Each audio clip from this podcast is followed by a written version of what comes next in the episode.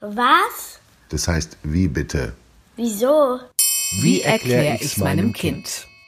Warum es in Deutschland immer noch Wildpferde gibt. Von Katharina Bielihard. In Dülmen in Nordrhein-Westfalen wird am Wochenende richtig was los sein. Wie jedes Jahr um diese Zeit werden zahlreiche Besucher aus ganz Deutschland und der Welt erwartet. Der Grund dafür hat vier Beine, mausgraues bis braunes Fell und wird am Samstag verkauft. In Dülmen findet die alljährliche Wildpferdeauktion statt. Die Stadt im Münsterland ist nämlich der einzige Standort in Europa, an dem es noch eine sogenannte Wildpferdebahn gibt. Im Naturschutzgebiet Meerfelder Bruch nur wenige Kilometer westlich der Stadt grast eine der letzten Wildpferdeherden Europas. Sie leben dort schon seit mehreren hundert Jahren, die ersten Aufzeichnungen über Wildpferde nahe Dülmen stammen aus dem 14. Jahrhundert. Damals umfasste ihr Lebensraum eine Fläche von mehreren tausend Hektar, schrumpfte aber zunehmend. Landwirte begannen, die Wiesen als Ackerfläche zu nutzen, und Moore und Auen wurden trockengelegt, was es für die wilden Pferde immer schwieriger machte zu überleben. Vermutlich hätte es auch die Dülmner Wildpferde den Lebensraum gekostet, wenn da nicht ein Aachener Herzog mit einer Schwäche für Tiere gewesen wäre. Im Jahr 1847 ließ Alfred von Croy 20 wildlebende Pferde einfangen und errichtete auf dem heutigen Gelände der Dülmener Wildpferdebahn ein Reservat für sie, in dem sie seitdem ungestört leben können. Heute gibt es dort etwa 400 Pferde auf rund 350 Hektar, also einer Fläche von ungefähr 500 Fußballfeldern. Sie leben dort weitgehend unbehelligt von Menschen, ernähren sich von dem Gras auf dem Gelände und können sich innerhalb des eingezäunten Gebiets frei bewegen.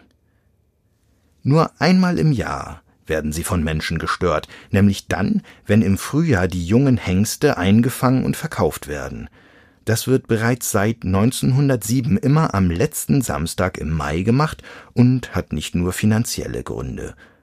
Ohne den alljährlichen Verkauf würde auf dem Gelände nämlich irgendwann Platzmangel herrschen.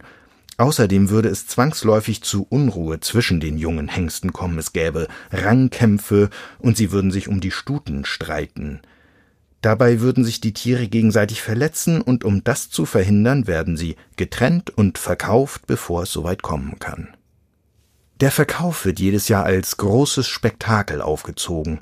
Wie früher im alten Rom werden die Pferde in eine große Arena getrieben, wo die sogenannten Treiber schon warten, um die Tiere möglichst schonend einzufangen.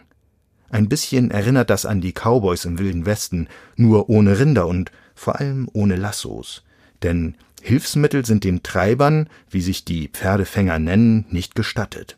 Bis vor einigen Jahren durften sie den Tieren noch kurzzeitig die Nüstern zuhalten, um sie ein wenig abzulenken und das Fangen so einfacher zu machen.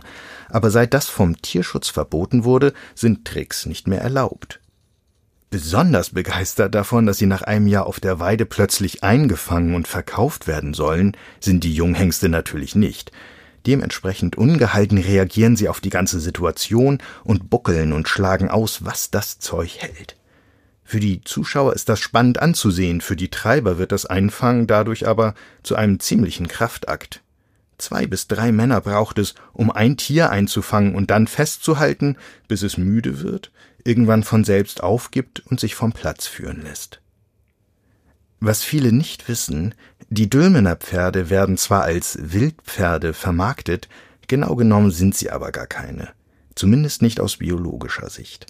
Als Wildpferd werden in der Biologie nämlich nur jene Rassen bezeichnet, die komplett ohne Einwirkung des Menschen in freier Natur leben. Das trifft auf die Dülmener Ponys nicht zu, da sie in einem eingezäunten Gebiet zu Hause sind und im Winter zusätzlich von Menschen gefüttert werden, sobald das Gras knapp wird. Sie gelten daher als halbwilde Pferde.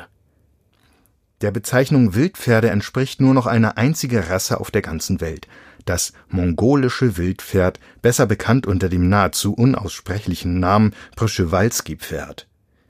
Sie bewohnten einst einen großen Teil von Osteuropa, heute kommen sie aber kaum noch in der freien Natur vor. In Deutschland sind sie bislang hauptsächlich in Zoos zu sehen. Ein reicher Herzog mit dem notwendigen Kleingeld für ein Reservat hat sich zwar für sie noch nicht gefunden, aber Zuchtverbände und Zoos bemühen sich dennoch, die Rasse vor dem Aussterben zu bewahren. Und das mit Erfolg. Seit ein paar Jahren gibt es erstmals wieder wildlebende Przewalskis in der mongolischen Steppe